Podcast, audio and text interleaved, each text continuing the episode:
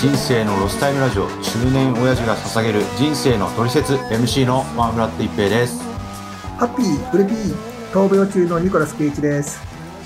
この番組はがんセンターへスキップしながら通院する中年親父ニコラス・ケイチが人生を楽しく生きるために何が必要か幸せとは何かを明るく楽しく時に切なく考察する全30回ぐらいを予定している人生のトリセツ番組ですはい早速ですが2回目の今回はどういうテーマですかニコラスさん？はい、今回はニコラス・ケイチの闘病です。闘病。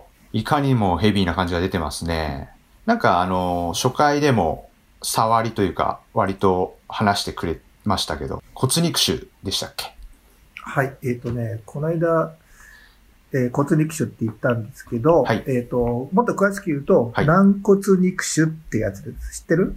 軟骨肉腫。骨肉腫って病気は、あの、井上武彦さんのあの漫画、リアルって知ってますか？あの、スラムダンク書いた人の。ああ、はいはいはいはい。あの人の漫画の主人公が骨肉腫で足を切って、車椅子バスケットをするっていうストーリーなんですけど、それでえっ、と、なんとなくは知ってますね。それと一緒ですか？ああ、その、うん、まあ、あの、大きな意味では大体同じような病気。うん。で、厳密に言うとね、ちょっと違うんだよね。ほ骨肉腫はね、えっとはいねオステオサルコーマって言って、骨にできるやつなのね。う。うん、うん、うん。で、軟骨肉腫っていうのは、えーコンドロサルコーマって言って、はい僕はこっちの方。これは、オステオとかコンドロってのは英語なんですかこれ？医学英語。あそう。うん。オステオっていうのは、はい骨っていう意味。英語で。で、コンドロってさ、はいコンドロイチンとかって言うじゃん。あーはいはいはいはい。あれ、軟骨って意味なんだけど、へー。軟骨肉腫っていうのは骨以外のところは軟骨とかうん筋肉とうんか血管とかそういうところでできるやつ。それで、コンドロサルコーマ。サルコーマが肉腫って意味ですよね肉、。そう、肉腫って意味。なるほど。軟骨にできる肉腫で、軟骨肉腫。で、コンドロサルコーマっていう病気なんですね。そうそうそう。で、骨肉腫の方はさ、まあ、ドラマとか漫画とかでね、うん取り上げることも多いから、まあ、いけ一平ちゃんみたいに知ってる人多いと思うんだけど、うん。でも実はね、骨肉腫になる人うが、ん。日本でだいたいはい。200から300人ぐらいずつ発生している。毎年。毎年。で、うーん特徴としてはだいたい若い人、10代とか20代の人が多いっていうのが特徴。骨肉腫はね。で、原因とかってあるんですか？なんか。それもね、はっきりしてないんだ。うん。で、で、さらに僕の方は、はもうもうちょっと珍しくって軟骨肉腫っていうんだけど、はい軟骨肉腫の方は、こっちは、まあ、もうちょっと大人の人に多い。うん、うん、うん。で、えっ、と、肉腫の中では骨肉腫について2番目に多いって言われてるんだけど、それでも骨肉腫の半分ぐらいしかいないから、年間にまあ100人とかそれぐらいしか発生しない、ちょっと珍しいはい。希少がん疾患って言われてるものになる。確かに、えーっと、軟骨肉腫ってあの、Google で検索かけると、今おっしゃった希少がんセンターっていうのが出てきまして。うん。がんセンターじゃなくて希少がんっていうのが出てきましたね。うん、そうだね。だから、そうやって特別に取り組まないと、原因もわからないような、うん。ちょっと珍しい病気。まあ実際まだ、あの、はっきりした原因が分かってないし、うん。まあ、原因が分かってないから、うんそれに対して有効な薬もなかなか作れなくて、今ほとんど薬もないっていう状況なんです。そういう状態なんですね。で、そのニコラスさんは、その軟骨肉腫、どうやって、あの、見つけたんですか？検査しに行ったんですか、うん、あのね、まあ、ちょっと振り返ってみると、はい。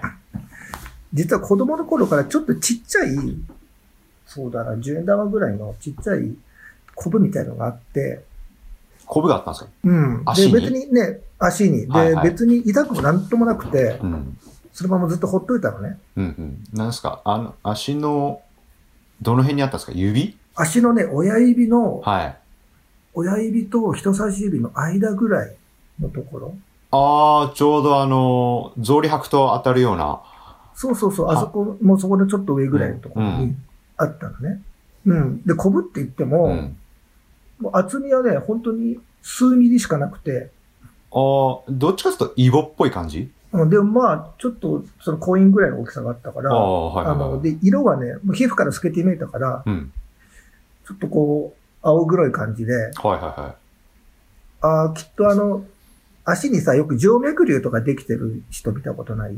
静脈瘤ってあの、コブ？みたいな？血管の血やつ？血管がちょっとさ、静脈がちょっとコブみたいにポコってこう、はいはいはいはいはいはい。腫れてる人いるじゃない、ふくらはぎとかに。ああいうんだろうと思ってたのね。うんうんうん。見た目もそうだし。はい。で、ずーっとだから、うん、それが原因で痛いってこともないし、ほっといたんだけどう、ん。で、で、まあちょっと前に離婚したのね。はいはいはい。で、それで、なんかさ、そういう時ってこうちょっと、ああ、すっきりしたいな、なんて思うのよ。ああ、のその、こ心も体もね。おはいはいはいはい。これを機に軽くなりたいな、なんて。うんうんうんうん。で、あ、そうだ、じゃあこの足のコブね、うん。もう気になってたから、取っちゃおうか、なんて思って、はいはいはいはどうしようかな、なんて思ってたら、たまたまテレビで足専門の病院っていうのが紹介されてて、い。はい。足専門の病院。そう、足のことだったら、うちに来てくれたら何でも、うん。あのー解決しますと。ほうほうほう。水虫とかでもいいんですか？あ、そうそうそうそう。う。まあ、あのね、足が痛くて歩きづらいとか、うん。そういう人もいるし、うん。まあそういう足の、あの、まあ皮膚の問題とかそういうの、うんまあともかく足のことだったら何でも来てください。何でも来いと。うん。うん。で、じゃあ僕も足にちょっとコブがあるから、よし、見てもらおう。はいはいはい。それで受診したのね。離婚を機に。で、こう、機に。もう時間もあったし。はいはいはい。なん、そのマインドって何なんですかね？なんか節目に体もちょっと気になるところを全部やっちゃおうみたいな。あ、そうそう。うんもうそんな感じよ。そんな感じですか？すごく軽い感じ。はいはいはい。で、もう誕生日も近かったし、まあ、誕生日前に、うん。あの、綺麗になってこう生まれ変わろうとかって。ほうほうほうほだから、それぐらいの、まあ、軽い感じで受診したのね。う。はい。で、そしたら、まあちょっとこう、あまり見たことがないような、あの、感じなので、あの、MRI 検査しましょうって言って、MRI 検査したのよ。はいはい。足をね。足をね。うん。そしたら、これ、コブじゃないですと。うん。で、あの、もちろん、静脈瘤とかでもないですと。はい。で、えっと、コブじゃない理由っていうのは、うん。コブだったら、コブって、うん。あなんかさ、あの、単に体の、うん、組織がこう固まってポコってなってるだけだから、そこに血流は存在しないはずなんだけど、ああ、なるほど。なんか脂肪だけみたいな感じになるんですか？そうそうそうそう。はいはいはまあなんかの体の体液がかた溜まって、それが少しこう濃縮されて硬くなっていくのがコブなんだけど、はい。そうじゃなくて、これは、あの、血流が合ってます。中に血管があるってこと？そうそうそう。ほう。だからまあ、なんちょっと例え悪いけど、こうい生きてると。はいはいはいはい。だからこれはね、腫瘍ですと言われたんですよ。ほ良性か悪性かわかんないけど、う。まあ、はい。もしね、あの、うちの病院でも切れるんだけど、うん。その後もし悪悪性だってなったら、うん。まあいろいろケアもあるだろうから、まあ最初から大きな病院にうん。行った方がいいんじゃ、いいんじゃないですかって言われて、で、紹介状を書いてもらって、はい。がんセンターに。でもね、で、うんがんセンターに行ったじゃん。で、行ったらさ、うん。せん先生がさ、開口一番だよ。いやいやいやいや、あの、君ね、そこにあの、ずっと前から、もう20年とか30年そこにコブがあってたよ。うん。で、それが悪性だとしたら、うん。あなたが今ここに生きてるはずがないって言ったその、がんセンターの先生の見解。そうそうそうまず最初うの。ん悪性腫瘍とともにうん。何十年も生きてる人なんていないって言われたのね。ああ、なるほどね。なるほど、なるほど。それはなんかあの、言われると納得できるような。そ、それどう思ったんですか？そう最初に言われて。うん。で、あ、もうね、安心しちゃって、もうあ悪性かもしれないって言われてきてるから、もううんうん。ちょっとさ、どうしようどうしようって思いながら行くわけじゃん。はい。でも、がんセンターっていう大きな病院の、うん。あの、専門の先生に、いや、うん違いますよって言われたら、うん。ああ、よかったって、そうですよね。うん。そうなりますよね。うん。で、で、先生も、じゃあもう、まあ、こんなのね、もうすぐ取っちゃいましょう。うん。で、まあもう、まあ、すぐ、はいはい、手術、手術って感じで、すぐ手術の段取りしてくれて、はで、何日か入院して、こうし、そ、そこの腫瘍を取るっていう手術をすぐした。そのすぐ取るって言っても、あの、ちゃんと入院はしたんですね。そうそうそう、手術だから入院は。ううんん。なんか、あの、コンジローマのイボトルみたいにポロっていう感じではないんですよね。まあ一応ね、あの、それがね、あの、MRI 取って分かったんだけど、表足の表面から見てたら、うんまあ、薄薄っぺらいような、うん。あの、コブにしか見えなかったんだけど、MRI 取ったら、うん。足の奥の方まで、うん。その腫瘍がこう、お内部的にはいあの出来上がっていて、ああ、根っこみたいな感じになってたんですか？のね、結果的にね、うずらの卵ぐらいの丸い物体が足の中に埋まってた。はいはいあ、その上ちょっとがポコって出てたって感じ？そうそうそうそうはあ、は結構大きくて、まあ、普通の鶏の卵とうずらの卵の間ぐらいの大きさ。うんで、表面はもう数ミリしか出てないんだけあ。ど、うん。中にこうん。う、ゴロッとあった感じ。はいはいはで、まあ、先生も、まあ、これ良性だと思うから。うん。とも、ともかく取り出しちゃって、うん。まあ、通常は取り出す前にね、うん。あの、悪性か良性か組織の検査をしてから、うん。で、手術の方針決めるんだけど、はい。まあ、これはもうどう見ても良良性だから、先にうん。うんうん取り出す手術をしてしまって、はい。で、その後、はい。あの、念のために病理検査に出しておくからって言われたの。あ、なんか、あれなんですね。ちょっと工程を 省かれたんですね。うん。だって、そんな、あの、自信があったんもですね、先生。そうそう。だってもう、そんなのね、あの、ありえないさっきも言ったけど、あありえないと。うん。あの、うんその時先生が言ったのは、あの、確かにうん。10年ぐらいして、うん。その、腫瘍がね、うん。あまあ肉腫だと思われる腫瘍が、うん。10年ぐらいして悪性化する例もなくはない。うん。ただ、そんなのはものすごい稀で、ああ、なるほど。うん。だし、まあ、それも、あの、言っても10年ぐらいうでん悪性化に転ずることはあるけど、で、あなたの場合はもうそこに20年とか30年とかそこにあるわけでしょと。はいはいはまあ、その線もないなと。い。ないと。で、もう、もう、ね、うん。あの、早く取ってしまう方を選んで、まず手術をして、うん。その後、病理検査ひょこっと取ったんですよね。を取って、うんで、その後、まあ、すぐに、あの、会社にも行けるようになって、うん。仕事をしてたんだけど、はでね、手術からね、2、3週間経った後かな、うんあの、うん通勤中にさ、い。はい。電話が鳴ったのよ。はいはいはで、あー見られない番号だけど、うんまあ、そういえば入院中にまだあの、生産が済んでないものとか少しあったのね。あい。うのん。うん。それの、まあ、生産の話が後から電話が来ますとかって言われてたから、あまあ、それかなと思ってはい電話出たの。はい。そしたらさ、病院の先生で、うん。えー検査の結果、悪性でしたって言われた。ええーって感じじゃないですか。あんなに大丈夫大丈夫言ってたのに、蓋を開けてみたら悪性ですって言われたんですね。そなんていうんですか、あの、ノリ的にはどんなトーンで言ってくるんですか、向こうは。う。うん、淡々と。あ、淡々と、別にあの、今まで大丈夫ってすいませんでしたみたいなのはないってことですね。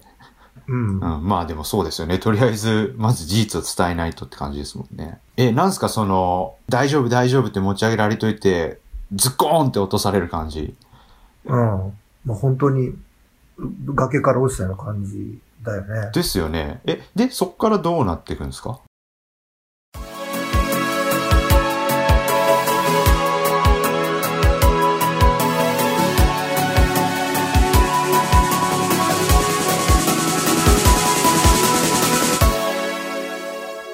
人生のロスタイムラジオ、中年親父が捧げる人生のトリセツで、じゃあもう早速また病院に来てください来。てくださいと。うん。話になって、はで、たださ、こっちはもう手術済んじゃってるじゃん。い。うん、うん。で、えーじゃあこれからどうするかの話をするために病院に行くわけよ。はい。どんな治療法をやっていをくどうやっていきましょうかっていう先生からお話がある。はい。こっからが今日の回の本題ですね。うん、そうだね。治療、闘病。うん。はい。で、な、な、どういうのを提案されたんですか？まず。でね、えっと、うん肉腫の場合は、はい。基本、うん。手術なの。手術。取り除く。そう、うんで、場所によってはもううん切断しないといけないんだよね。はい。それは初回にもおっしゃってましたね。うん。後半手術、え後半切除って言って、はい。腫瘍とその周りの正常な組織、うん。もうそ正常な組織でこう腫瘍の部分を包み込むようにして、うん広い範囲で切除する。ああ、なるほど。確かにあの、リアルって漫画もそうでした。膝あたりに骨肉腫ができて、膝から上を割と、あの、股関節に近いところまで切ってたうんイメージですね。そう、そうなっちゃうと、うんまあね、あの、骨のごく一部とかであれば、ん骨、そこだけ切断して、そうのん人工の骨で繋いだりとかっていうのはできるんだけど、うん、うん、うん、うん、うん。その漫画の例とか僕の場合もそうだけど、場所によってはもうスパッと切断しないといけない、そういう選択肢しかない場合もある。確かにあれですもんね。骨じゃなくて、その、皮膚の中に肉腫が埋まってたってことですからね。うん。なんか、具体的にどこを取り除くってなるっていうと、その周りを取り除くっていうことになっちゃいますそう、もんね。でうん。僕の場合だと、もう足の甲を半分に切るっていう手術しかなかっ足の先？甲から先？た。うん、足の甲を半分切るんだよ。半分ってさ、半分ってこう横にこう、横っていうか、縦半分っていう意味じゃないでしょ？足の先を半分切るってことでしょ？いや、それがさ、場所によるって言ったじゃん。ではい僕の場合は、その、足の甲をさ、まあ、あの、横、あの、足5本、指全部スパってこう、横に切るんじゃなくて、うん。足の親指と人差し指の間からう、ん。足の足首の方に向けて縦に半分切る。ええー、なんか全然思っ思ってたのと違うって言ったら変なんですけど、なんでその、そっちの縦なんですか？もう、あの、できてた部署がそこだから。で、なるべく自分のうん。元々あったあ組織を、あ足を残そうとすると、そのやり方が一番少なくて済む。ああ、そうなんですね。うんなんか、その後歩かないといけないじあーすあー、なるほど。ああ、なるほど。そういう方法になるんですね。ゃん。でもさ、うん。そんな風に足がさ、うん。縦にスライスされてる人なんて見たことある？いやいや、ないっす。あの、よ、あの、足、か、仮にね、足の指の間にあったって話だったんで、切るなら、こう、あの、いわゆる、みんながイメージしたように足の指全部をザクッと半分、ああ、そう。そう、そう、横に、うん。こう切るイメージだったんですけど、うん縦割りなんですね。いや、あのさ、足の指5本全部切る形で横にスライスしたらさ、その後さ、かかとだけ残った人になるわけよ。歩けないでしょ。うん、うん、確かに。で、でもう、ん、まあそうでも、それでもさ、うん、横に切ろうが縦に切ろうがさ、うん。歩きづらいのは確かじゃん。そうですね。で、その話を先生とずっとして何回もしてさ、うん、で、だったらうん足首ぐらいから切ってしまった方が、うん、足の形した義足をね、うん、うん、まあ靴に履かせてで、うん、うん、で、そこをこうなんか金具みたいなやつで元の足とつなげてうん、歩いた方が、うん。まだ歩きやすいんじゃないかっていう話になってきたの。なるほど。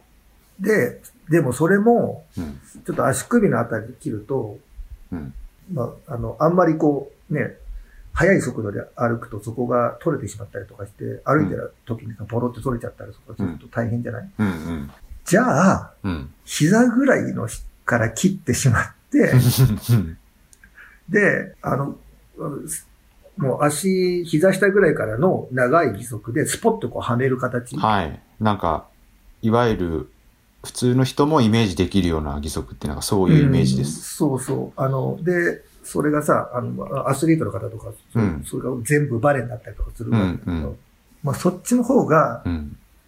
QOL がいいんじゃないかって言われたの。QOL って知ってる？QOL、うん。あのね、クオリティオブライフっていうの。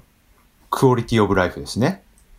そう。はいで、先生は、まあうん治療もするけど、うん。まあその、その後の患者のね、うん。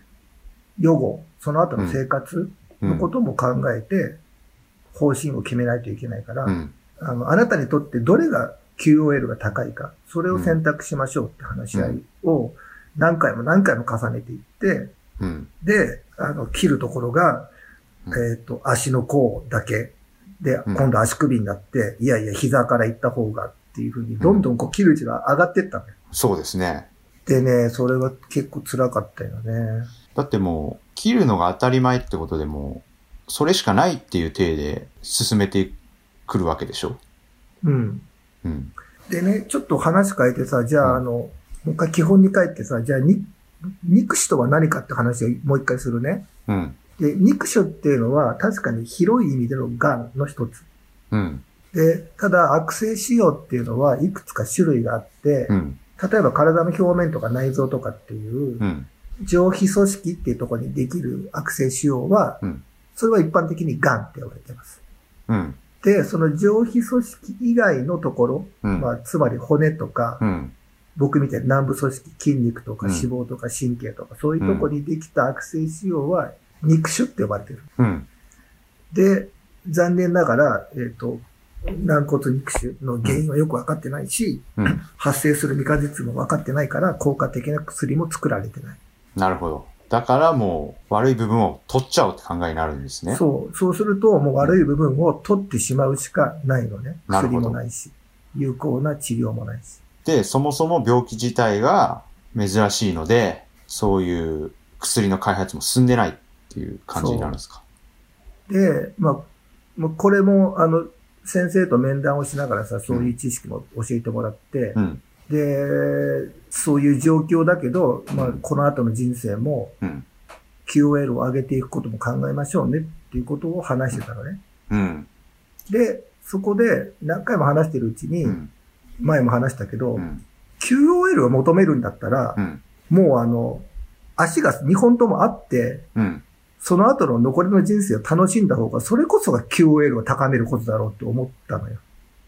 はあ。それって、その、病気が分かってから、そこの、その結論に至るまでどんくらいの期間だったんですか？とね、1ヶ月半か2ヶ月ぐらい、なるほど。結構な回数先生と面談して。相談を、面談をして。その時が、むちゃくちゃメンタル的にきつかったんじゃないですか？辛かったね。うんその、前回話したと思うけど、うん。もう、あの、癌になった人はみんな同じだと思うけど、うん。あ、もう死ぬなって思って、うん。もう世の中がなんかこう何見ても灰色に見えるし、うん。辛くて辛くてしょうがなかったけど、うん。まあさっき出した僕の結論、うんそこに至ってからは、うん。そっからはね、うん。結構明るくなれたんだよね。なるほど。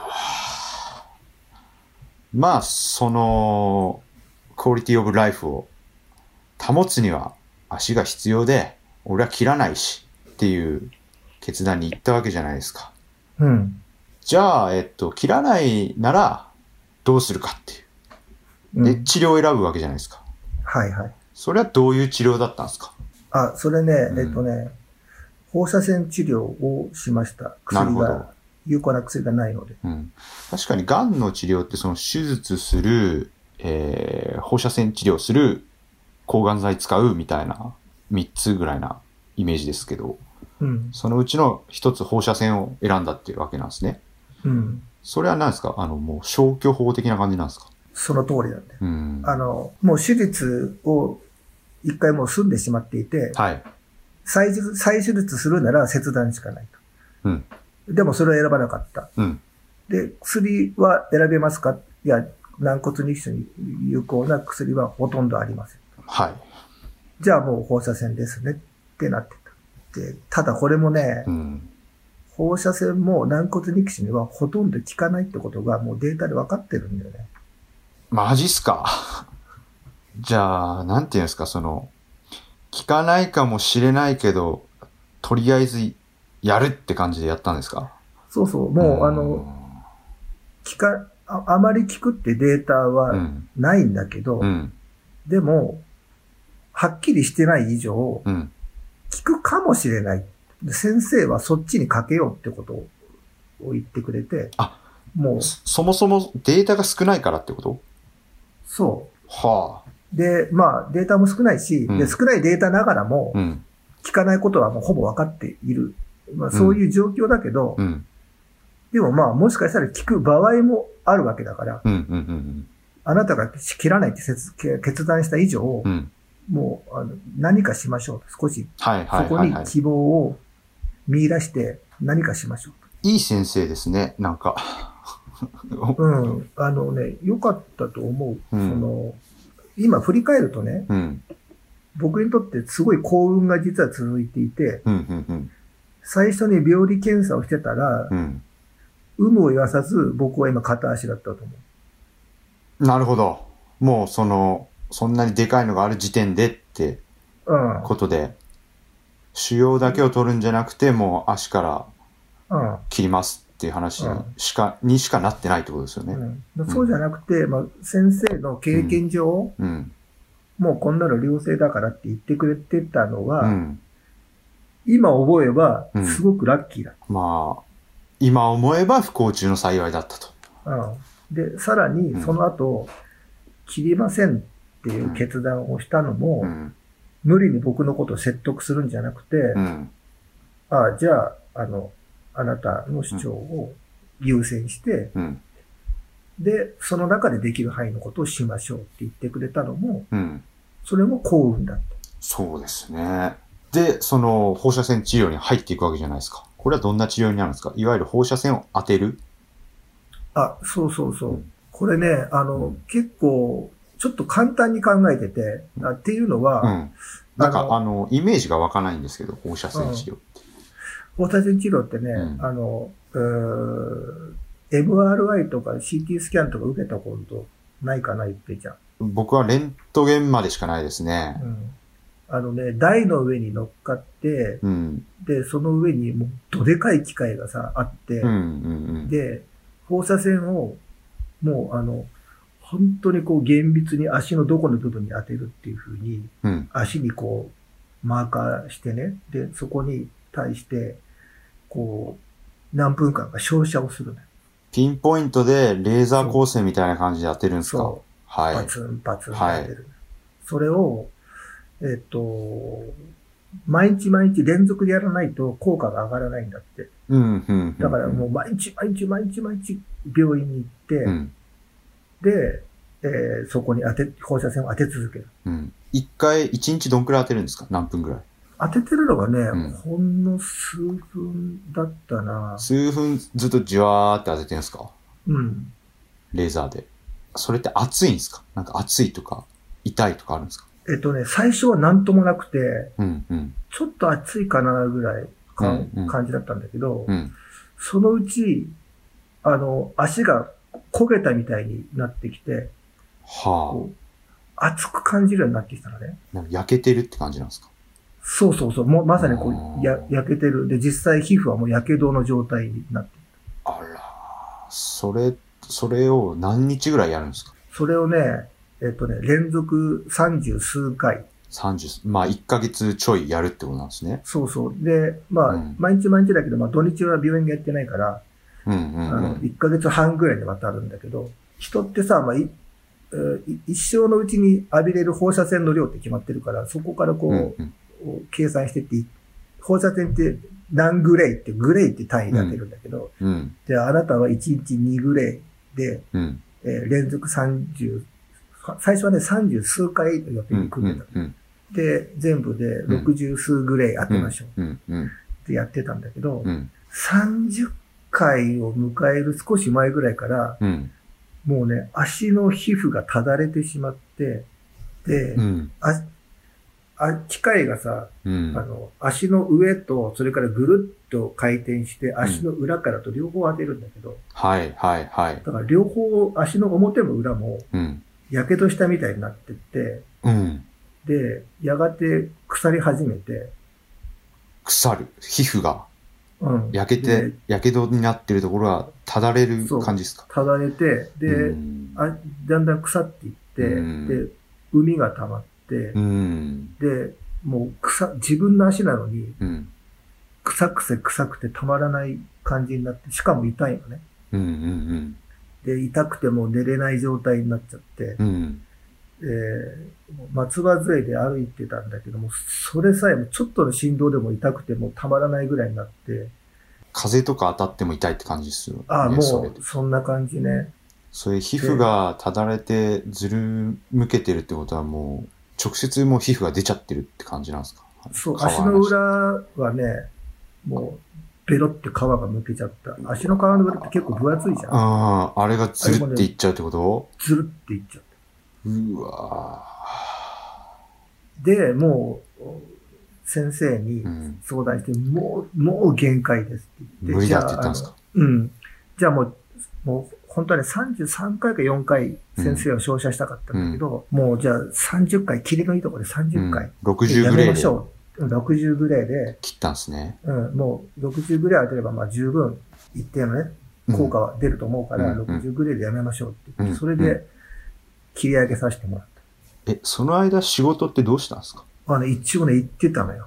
ああ、もう泣きながらで、あの、最後。え、午前中病院行ってとかですか？そうそうそうそう、もう毎日毎日、うん。あの、朝一で病院に行って、うん。で、松葉杖で満員電車乗って、うん。で、地下鉄で揉まれながらだよ。うん。あの、あまりにも混んでるからさ、松葉杖してようが何してようが席なんか譲ってもらえないうん。じゃない。うん。でで、しかもあの、ちょっと風が吹いても痛いぐらいの足の状態でさ、泣きながらが会社に行って、うん。で、午後から仕事をして、うわぁ、それし、え、それ、あれ、ま、周りの人たちはどう思ってたんでしょうね。いや、最後の方はね、んもう、はっきり言ってずっとしかみつらしながら、もう痛いの、そう、あの、奥歯噛み締めながら仕事してたから、もう相当変な目で見られてたよ。いや、変な目でっていうかもう心配でたまんないでしょ、そんな人がいたら。回か2回ね、もう痛さに負けて、うん。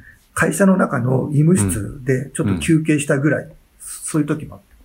いや、よくその1回や2回で 済ましましたね。それ、あれじゃないですか、もう、あの、ぶっちゃけもう辛すぎて、もう不謹慎な話、切った方が楽だったんじゃって思ったんじゃないですか、最後の方とか。思った。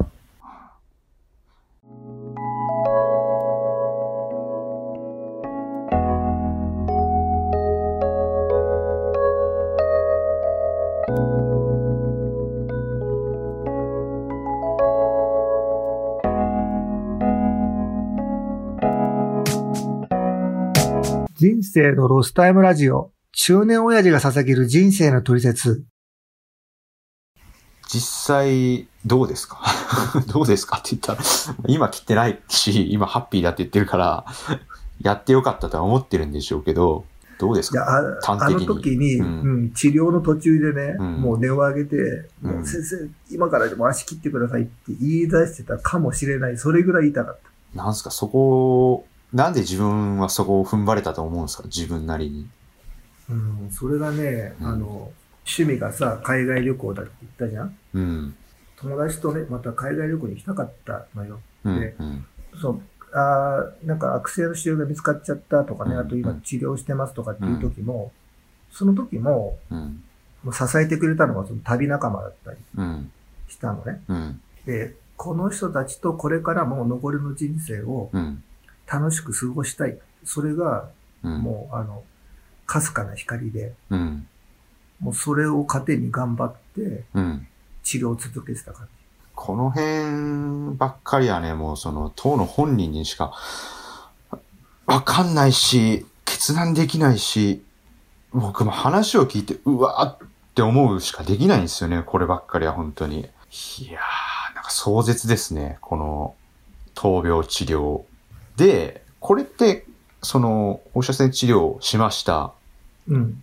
で、結果、効果はどうだったんですか？効果はね、うん。うーん今現在、うん。つ転移してないってことは、うん。まあ、効果があるのかなと思うけど、うん。うん。うん。まあ、ね、もう少し長い目で見てからとわからないね。今、その、放射線治療を終えて、どのくらい期間が経ってるんですか？2年ぐらいかな。ああ。で、定期的に検査もしてると。うん。今はね、3ヶ月に1遍ぐらい、うん。MRI と CT を取ってる。うん。で、今のところ、再発はなかないってことですよね？うん。うん。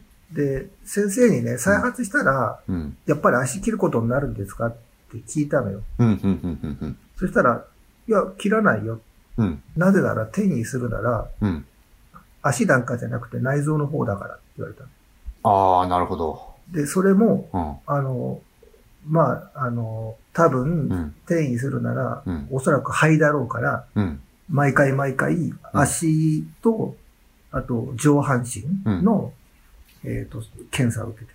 うーん。それ毎回どんな心境っすか？大丈夫だろうって感じで言ってんすか？それとも、もしかすると今回でって感じなんですか？もうさ、こっからは本当に、うん。あもう、ロスタイムに入ってると思ってるから、うん、うん、うん。あまた、ロスタイム増えたな、ぐらいの感じ。ああ、なるほど。じゃあもう、その、切らないって考えた時に、もう、そこで一回覚悟を決めたってことですもんね。うん。うん。ジタバタしないというか。いや、すげえな。で、ちなみに、それ、治療費ってどう、どうなるんですか？高いんじゃないですか、そういうのって。あうん、高いよ。毎回毎回さ、うん。MRI だけじゃなくてうんうん CT スキャンも受けるし、あの、結構な額になったようで、まあ、あの、ひとまずは自分で払うんだけど、高額医療制度みたいなやつになっちゃうんですか？あ、えっとね、それに当たる。だからうね、んあの、もし、そういう僕みたいに治療を今後受ける人はさ、あの、ひとまず心配しなくて大丈夫です。うん、なるほど。まあ、ちょっといろいろ自分が入っている、うんあの、えっ、と、まあ国民健康保険か、それとも普通の健康保険かによってきて、あと自分の練習とかによって少し変わってくるんだけど、うんあある、ままあ、計算をして、じうんある一定の金額を超えた分は、うん。請求すれば全部返ってくる。うん、うん。それが高額医療制度ですよね。そうそう。だから、あの、過剰にね、あの、病気を恐れて生命保険とかいっぱい入る必要はないんだよね。うんなるほど。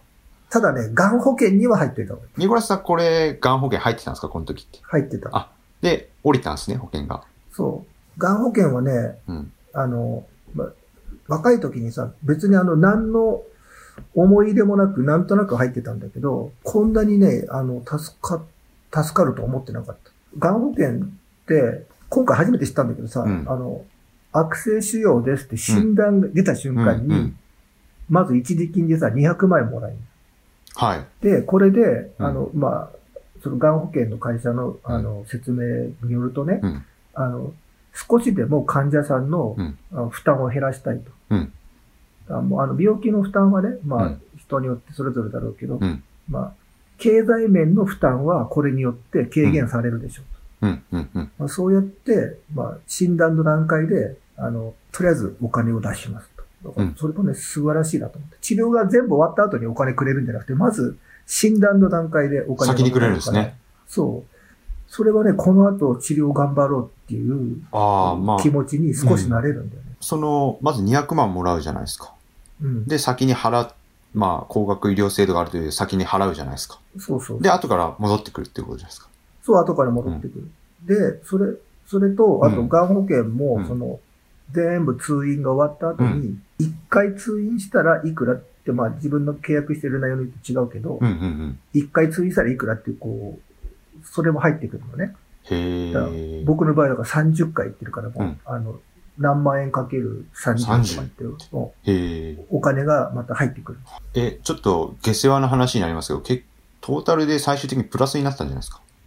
えっとね、プラスになる。もうそういう仕組みですよね。うん。仕組み的にプラスになるってことですよね。そうそう。ああ。えー、まあ、保険金もプラスになって、クオリティオブライフも上がってると今。うん、そうだね。うん。がん保険は、まあ、ぜひ皆さんも入っとけとた方がいいと思います。なるほどな。今日はなかなかヘビーな話でしたね。でだ、ね。まあ、あの、切らなかった辛い治療を乗り越えた。で、今それは後悔してないんですよね？ニコラスさん自身は。うん。それね、なんかもう、あの、これから自分の両足で残りの人生楽しんだ方がいいやって決断した瞬間に、うん。もうね、不思議とね、うん。死に対する恐怖が消えたんだよね。恐怖が消えた。うん。うーん。なんですか、それ。なんか、達観したみたいな感じになってんですか？その自分の病気に対して。まあだからそこまで、ね、達観ほど立派なものじゃないけど、でもまあ、うんいいつか死ぬんだしな、とかっていうふうに思えるようになった。なるほど。なんかもう、2回目にして、もう番組のクライマックス、メインを迎えてるような 感じが、出てるような感じがあるんですけど。うんまあ、ちょっとこれからはね、楽しく生きていこうと。そういうことですよね。そうだね。うん。余った保険金で風俗に行ってって感じで。はい。でも、再発のリスクからは、あの、完全に断ち切れてるわけではないってことですもんね。うんそうなのよ。あの、うん。発生するメカニズムが分かってない以上、うんあの、これからどうなるかも分からないわけだし、うん。ううんんそこはね、もう、うんうん運に任せるしかないね。なるほど。なんか、最近もまた検査行ってきたんでしたっけ？あ、言ってきて、あのね、うん。ちょっとさ、あの、うん。膵臓の、ま、血清アミラーゼっていう値が、うん。あの、上限値の3倍まで上がってて、うん。うん。で、これはもしかしたら膵臓由来の異常値かもしれないってなって、で、うんあの、もう一回詳細な血液検査を受けて、で、うん。ついこの間結果を聞いてきました。なんすか？もう、あれですか？リアル遺言になっちゃう感じですか？そうだ、あこれはもう膵臓がん来たかと思ったんだけど、うんうん。あ結果は、あそれは膵臓由来のものではありませんでしたっていう、うん。なるほど。うん。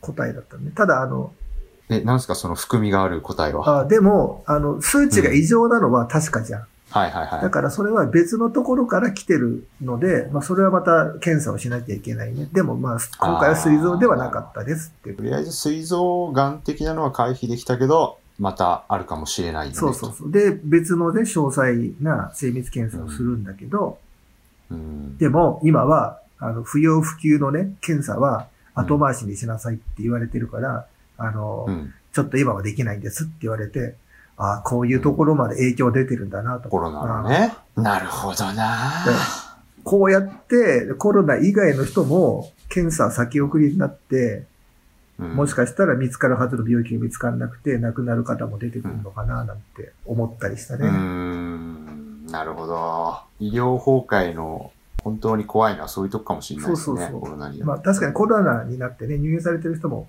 大変だけど、うんでもそれ以外の人もね、今こう医療従事者の人が全部コロナシフトしてるから、他の治療は、まあ申し訳ないけど、ちょっと順番が後になってるっていうのは事実。ニコラスさんみたいに切らない選択をした人ってどのくらいいるんでしょうね？どうだろうね。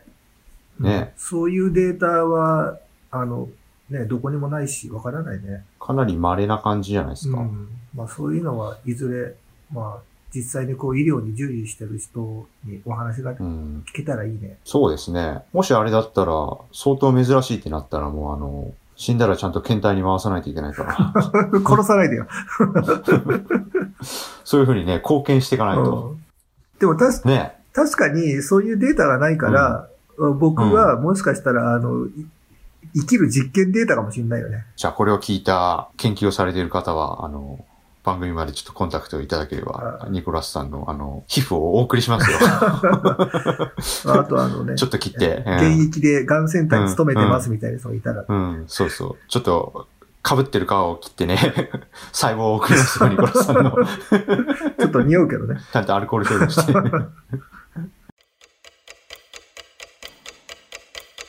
中年親父、ニコラス・ケイジです。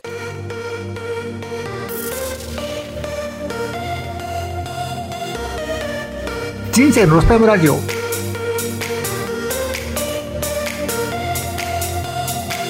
主演のニコラス・ケイジです。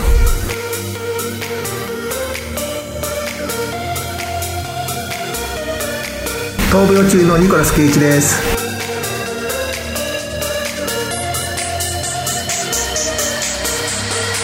QOL 上げ上げ中年ニコラス・ケイチです。休日を穏やかに過ごすニコラス・ケイチです。男は風俗に行ってしまうんです。ニコラス・ケイチです。ケツの穴を締め直す中年ニコラス・ケイチです。マネーマシン中年ニコラス・ケイチです。銀行の奴隷だった中年ニコラス・ケイチです。グラスホッパーが似合う中年ニコラス・ケイチです。親友はタイの泳いニコラス・ケイチです。人生は勝負です。ニコラス・ケイチです。最近も固め中年のニコラス・ケイチです。一人で今も中年ニコラス・ケイチです。ステイ中年ニコラス・ケイチです。マチュアリティをす。るために足を切らなかった中年ニコラス・ケイチです。やりますチンコから赤赤い玉が出た中年ニコラス・ケイチです今回も出し切れました人生のロスタイムラジオ中年親父が捧げる人生の取説いやー、ヘビーな。2回目もなかなかヘビーなまあ感じですね。ヘビだね。ちょっと、あの、明るい話題は来るんですか？このラジオ。